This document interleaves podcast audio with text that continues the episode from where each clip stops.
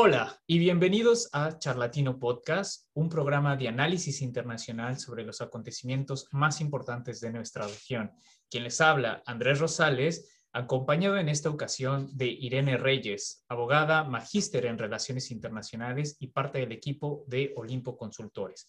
Irene es de nacionalidad ecuatoriana y hoy nos acompaña para hablarnos precisamente sobre la entrada del ahora presidente Guillermo Lazo y la gobernabilidad a la que se enfrenta en Ecuador. Irene, ¿cómo estás? Hola Andrés, buenas noches. y muchas gracias por otra vez retomar el tema Ecuador en lo político. Bueno, tú ya hiciste una introducción de quién soy y bueno, pues empecemos este podcast que nos ha convocado el día de hoy.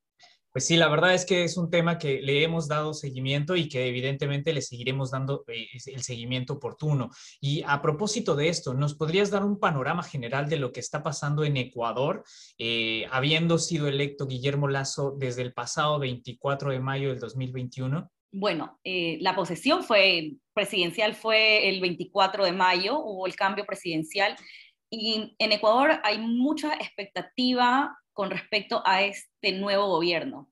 Este nuevo gobierno propone el encuentro de los ecuatorianos, no propone divisiones, más, más bien creo que actualmente hay prioridades que enfocan, o más bien el gobierno quiere enfocar y dar, y dar una proyección de unidad. ¿A qué me refiero con esto? La prioridad del gobierno actualmente, por lo que se lee mucho en la prensa, es la vacunación a los ecuatorianos. Ellos han iniciado un, proyecto de vacunación masiva que se llama 9 millones en 100 días.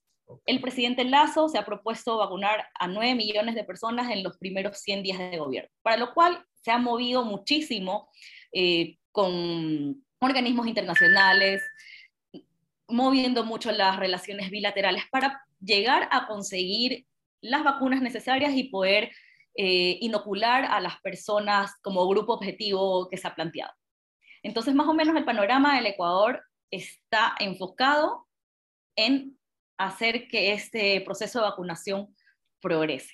Oye, y, quería precisamente preguntarte para toda la audiencia, porque sabemos que evidentemente tiene muy poco tiempo de que inició eh, su periodo, su periodo de, mandato presidencial eh, Guillermo Lazo, pero eh, como tú lo bien lo decías, había una expectativa bastante grande respecto y sobre todo por, eh, por, los contrarios, por eh, los que, vamos a decir, en este caso perdieron las elecciones, por aquellos que estaban divididos entre elegir a este, a este personaje o a otros tantos. ¿Esto es así? ¿Se, se percibe esta división o realmente está logrando esa concertación? Yo creo que podríamos diferenciarlo, o sea, dividirlo, porque la sociedad como tal, yo creo que está caminando hacia ese encuentro, tratando de, unirse a los consensos, poniendo prioridades para sacar al país adelante. Por otro lado, tenemos el tema legislativo como tal, que es ahí donde, se, donde tal vez se pueda palpar las fracciones que existen actualmente en el Ecuador, la división política a, la que tiene que enfrentarse el presidente Lazo con una asamblea mm, no oficialista, más bien eh, de oposición, e, es el panorama con, con, el que se enfrenta actualmente, pero, te repito, la prioridad de Ecuador ahora del gobierno es solucionar el tema de las vacunas. Entonces, tal vez no se siente tanto una división política, existe. Eh, incluso también la oposición dentro de, sus escaños en la, en la Asamblea Nacional también está dividida. Entonces, más o menos podría irse, podría verse que habría un tipo de, manejo político menos favorable, puede ser. Menos favorable, sí, menos favorable para, para el gobierno. Pero si siguen en esta línea de incluir a todas las personas, incluir a todos los grupos políticos, yo creo que le va a dar gobernabilidad a largo plazo, va a poder eh, ejecutar todos sus planes de gobierno. ¿Y este crees que sea una oposición? O sea, obviamente la que se está enfrentando eh, en, los legisladores, ¿es una, una oposición contra él o contra su, vamos a decir, su estandarte eh, o, la figura que él representa o, el riesgo del status quo que tenía el Ecuador? ¿Con qué crees que es esa oposición que, puede existir en, la cuestión? Es con la ideología. Mm. Es, con la derecha, no, no creo que sea algo en contra de, Guillermo Lazo como tal, porque es un hombre que, bueno, tendríamos que, que ahondar un poco en, en la historia reciente del Ecuador, con un tema de la crisis económica que se sufrió en el año de 1999, que él formó parte del gobierno que, instauró la dolarización, mm. también el feriado bancario, que es muy doloroso para la memoria de, los ciudadanos ecuatorianos. Causó, en verdad, esa situación de crisis económica causó mucho dolor por la migración eh, masiva de ecuatorianos a Estados Unidos, a España y a Italia. Pero también, retomando lo que, lo que tu, pregunta, es una oposición a la derecha. Eso es básicamente. No creo que sea en contra de Guillermo Lazo como tal, es la oposición a la derecha, a lo que representa ser un gobierno de derecha, habiendo estado eh, más de una década con un gobierno socialista, con dos gobiernos socialistas en realidad. ¿Y, cómo ves esa, esa aceptación eh, eh, en el ámbito ya, vamos a decir, de lo político a lo social con este gobierno entrante y en algún momento lo platicábamos, a lo mejor no es una nueva figura dentro de la política, porque bueno, eh, como en algún momento también tú nos mencionabas o, nos habías comentado en otras pláticas, Guillermo Lazo no se creó de la noche a la mañana, no fue un político que salió inventado, eh, tiene su historia que seguramente ahora nos ahondarás un poquito más en eso, pero ¿cómo sientes que es la recepción de este personaje en la parte social? Porque efectivamente eso es muy importante. Tiene una muy buena recepción social, pero esto tiene, como una razón de ser, y es que él apartó un poco el, tema de su, de su ideología, de lo que él es, lo que representa lo bueno y lo malo en lo moral para él, trató de hacerlo a un lado y comenzó a pensar como estadista. Mm. Comenzó a pensar como estadista y comenzó a incluir a otros sectores, como te decía hace un momento, ¿no? Comenzó a incluir a un sector muy importante para la población del Ecuador, que son los indígenas. Los incluyó dentro del gobierno. Em, otro tipo de personas como los afroecuatorianos también fueron incluidos dentro del gobierno. Entonces, eso va llamando un poco a la unidad. Ecuador para bien o para mal, eh, ha tenido una evolución en temas de, inclusión social. Entonces, incluir a, estos grupos minoritarios, indígenas, afroecuatorianos, cholos, que también unos identifican en el Ecuador como, como cholos, eh, es súper eh, es súper importante y súper bueno, porque ahí sí nos ayuda a tener una cohesión nacional para poder trabajar en las políticas gubernamentales y públicas que tenga proyectado, que tiene en su plan de gobierno. Entonces la aceptación sí es buena. También es buena porque hay la expectativa de que en Ecuador todos quieren eh, acceder a una vacuna. Claro. es un tema súper importante. Durante la pandemia, y creo que eso está muy en la memoria reciente de los ecuatorianos, es que la gente caía muerta en las calles de Guayaquil. Se vio mucho en las noticias que eh, durante un par de meses Ecuador, en Guayaquil, era el centro de la pandemia y no era, y no era una, una cuestión exagerada. La gente se moría en las calles, se desmayaba y ya estaban muertos. Los cadáveres también se, se, encontraban en la calle. Entonces, tener ese escenario dentro del Ecuador debe, debe, debe haber generado mucho impacto. Entonces, la expectativa y todas las esperanzas están puestas en la vacuna. ¿Para qué? Para que pueda haber una paulatina recuperación económica.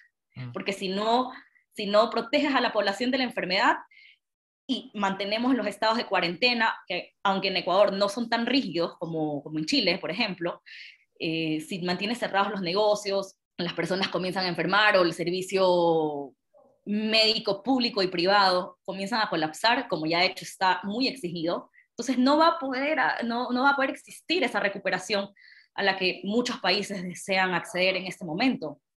Y bueno, evidentemente el, tema de la vacuna, tú nos, has, nos has mencionado que es el principal o el primer paso a dar, eh, porque todo lo que ya nos, nos, has comentado que es evidentemente importante, pero ¿qué sería o, si tú tienes alguna percepción de cuál sería el segundo paso. Digo, no es inmediato porque evidentemente esto de las vacunas a nivel Latinoamérica, eh, pues ha generado también eh, muchos mucho, mucho manejo político, también una cuestión económica, eh, retrasos burocráticos, la parte del comercio y demás, etcétera, involucra muchos factores. Eh, que esto va a retrasarlo en el periodo posiblemente septiembre, octubre, posiblemente ya estaremos hablando de una población más o menos eh, importante, vacunada, de lo que llaman también de rebaño, etcétera. Pero ¿cuál, ¿cuál crees que sería el segundo paso importante para este gobierno una vez ya contenido este proyecto de vacunas? Yo creo que un paso importante para el gobierno que lo puede dar simultáneamente con, otros, con, otras aristas ¿no? que, que, tenga proyectado, es la diplomacia. La diplomacia multilateral y bilateral. Yo creo que ese es un punto súper importante para el Ecuador. Salir al, al, panorama latinoamericano distinto a lo que se había hecho. Claro, no, no, no cerrarnos, sino más bien abrirnos. ¿Abrirnos en qué? Abrir la economía al turismo, abrir la economía a nuevos tratados comerciales, como por ejemplo, o sea, te puedo decir que ese podría ser el segundo paso, ir mejorando estas relaciones eh, bilaterales y multilaterales que el Ecuador tiene actualmente, introducirse ya de manera definitiva en la Alianza del Pacífico, que es también una, una meta que Ecuador tiene planteado, y no, no solo de ahora, sino ya hace un, un par de años atrás. Entonces yo creo que la diplomacia es el siguiente punto que podría abordarse en, en eso. También ver qué tipo de recursos naturales pueden eh, explotarse. Ahora, mucho he estado escuchando sobre temas de medio ambiente. Yo creo que ese también de manera simultánea el gobierno lo, lo, va, lo va a abordar, porque son temas que no pueden, que los gobiernos ya no pueden eh, no observar, sea un gobierno de izquierda, sea un gobierno de derecha, tiene que observar el tema medio, medioambiental. Y otro tema que no deja de ser importante y que en mi opinión debiese ser, después de las vacunas, eh, una prioridad como absoluta es el tema de la educación. La educación tiene que ser un, un tema en el cual cualquier gobierno deba, debe de abordar como prioridad. Muchas, muchos niños, adolescentes, durante este periodo de pandemia han dejado de recibir clases, de educarse, jóvenes también, como se debe. Entonces, estamos arrastrando una población que en un futuro va a ser económicamente activa, que va a, postular a, a universidades y no han desarrollado esos procesos cognitivos que todos los niños necesitan para poder escoger bien en el futuro o tomar buenas decisiones en el futuro. La educación sirve para eso, para, para que tú puedas pensar, tomar decisiones, desarrollar tus habilidades del pensamiento, para aprender a pensar.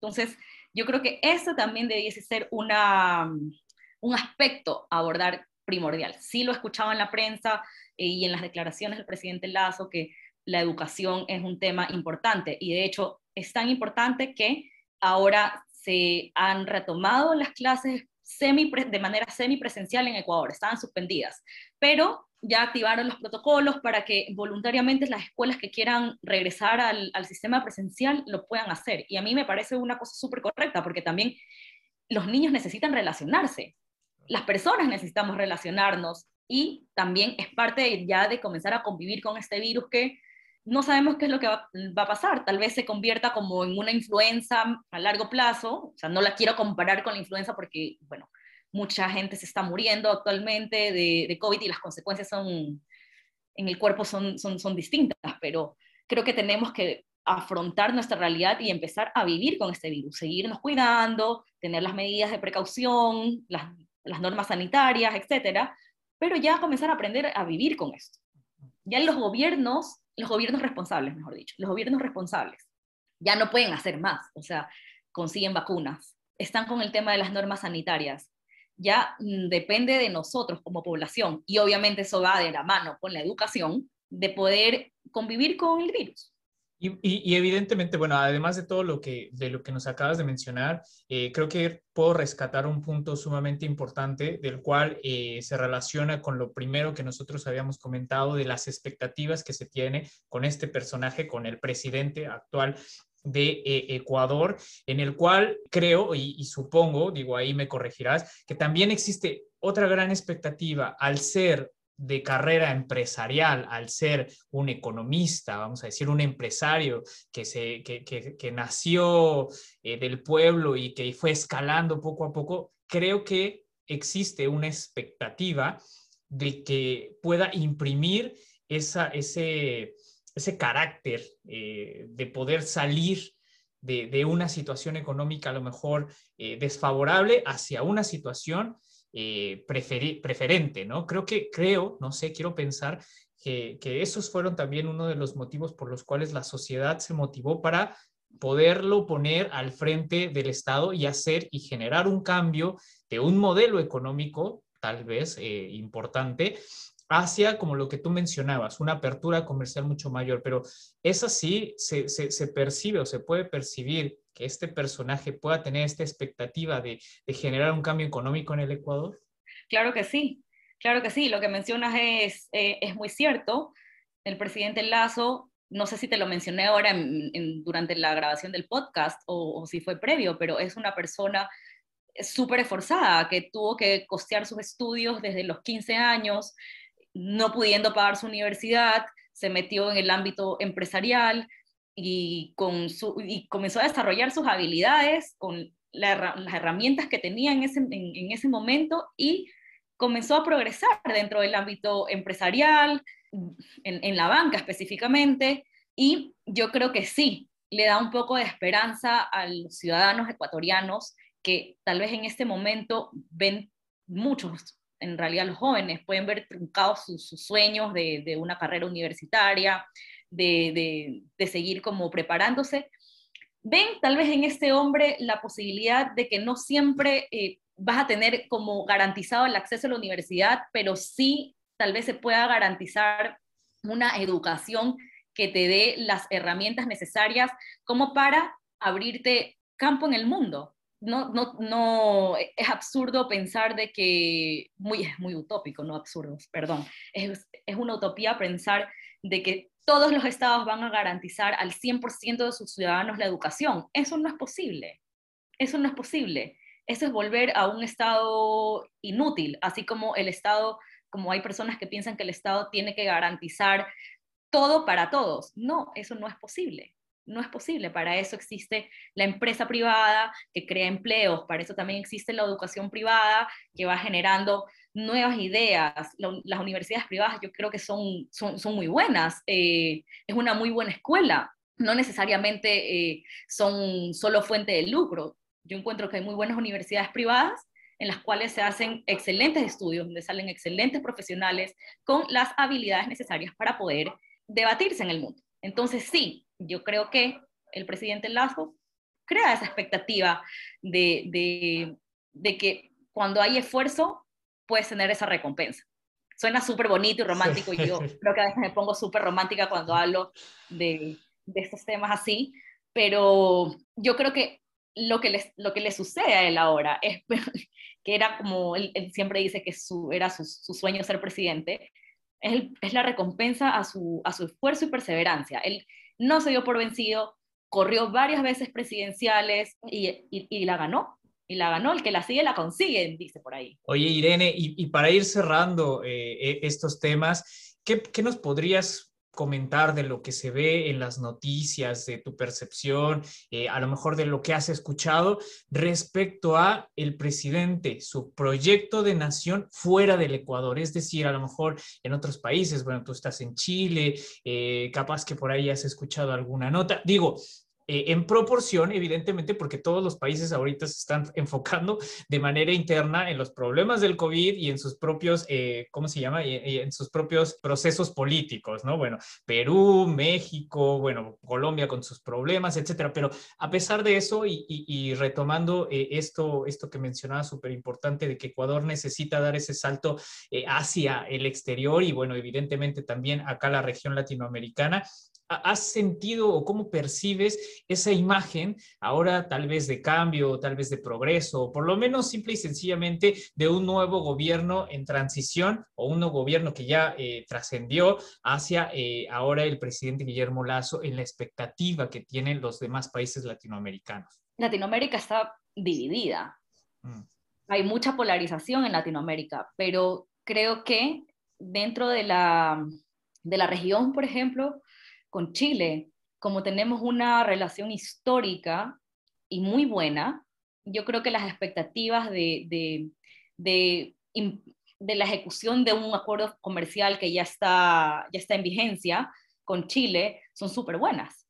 Mm. Eso por un lado. Por otro lado, eh, con nuestros vecinos, también tenemos buenas relaciones con Colombia, con Perú, pero, pero ellos están en un momento, en una fase donde Perú todavía a puertas de no sabemos quién, quién va a ser presidente. Exacto. Si Keiko o el otro candidato. Y Colombia, por su crisis social que está viviendo, entonces yo no los veo tan, tan, tan enfocados. De ahí, Ecuador, bueno, mantiene o quiere mantener unas buenas relaciones con los Estados Unidos, por ejemplo, que a pesar de, de, de todo, en los últimos cuatro años, cinco años, esta relación se ha venido mejorando un poco porque estaba súper desgastada con Estados Unidos. De ahí otra relación con la que sí o sí también debe mantenerse y creo que, cualquier gobierno quiere mantener una buena relación es con España. ¿Por qué? Porque en España está la mayoría de migrantes ecuatorianos que salieron de la crisis que te nombré del año 1999. Ahí radican muchos, muchos ecuatorianos y que todavía tienen contacto con, Ecuador enviando remesas, envían plata todavía. Y eso es un, y eso es un, un gran rubro que ha ido disminuyendo, pero que aún mantiene, se mantiene dentro de la economía y circula. Excelente, excelente Irene. De verdad, eh, no sé si quieras agregar algo más por mi parte. Creo que queda bastante bien claro eh, los aspectos más relevantes sobre este, este gobierno que tú lo, bien, mencionabas en un inicio, tiene muchos retos por delante, pero también tiene muchas expectativas y en eso eh, generalmente se basan los proyectos políticos para realmente hacer un cambio verdadero en lo que es las sociedades, ¿no? Entonces, creo que pues, nos has traído un, gran tema. Es uno de los cuales le debemos de dar seguimiento por todo lo que eso conlleva, por el momento coyuntural de Ecuador, por todo lo que ha sucedido también en la historia ecuatoriana, por ser un país sumamente importante eh, en en los procesos de integración latinoamericanos, por la proyección que tiene como país, etcétera, y muchas cosas que, van de la mano con, lo que hemos estado platicando en esta sesión. Entonces, bueno, no sé si quieras agregar algo más, pero creo que nos ha quedado sumamente eh, en la memoria todo lo que nos has comentado eh, sobre la gobernabilidad que tendrá por delante este proyecto eh, de Guillermo Lazo. No, yo creo que ahí también está, está muy bien, has concluido de una, de una muy buena manera los temas que hemos abordado acá, el tema de la gobernabilidad, las vacunas, que es prioridad para, para todo el mundo. Y sí, efectivamente, Ecuador tiene su oportunidad ahora entre las manos de romper ese ciclo malo que, que vivió y salir al mundo, mejorar su economía, mejorar el, nivel de vida de las personas, pero siempre y cuando mantengan a la educación como estandarte. La educación es sumamente importante. Eso es para mí en la conclusión de todo. Pues muchas gracias y agradecemos a todos los que nos han escuchado y acompañado en esta sesión. Eh, y bueno, invitarlos a que sigan eh, nuestro podcast, nuestras redes sociales. Ahora estamos muy activos en, en, otras plataformas, así que bueno, seguiremos haciendo más material para poder aportar, aunque sea en un pequeño análisis o en una pequeña charla, lo que está sucediendo en la región latinoamericana y en general en el mundo. Muchas gracias, Irene. Ah, y recuerden algo, poner me gusta si les gustó el podcast y compartir a sus amigos si les interesa. Muchas gracias por su atención.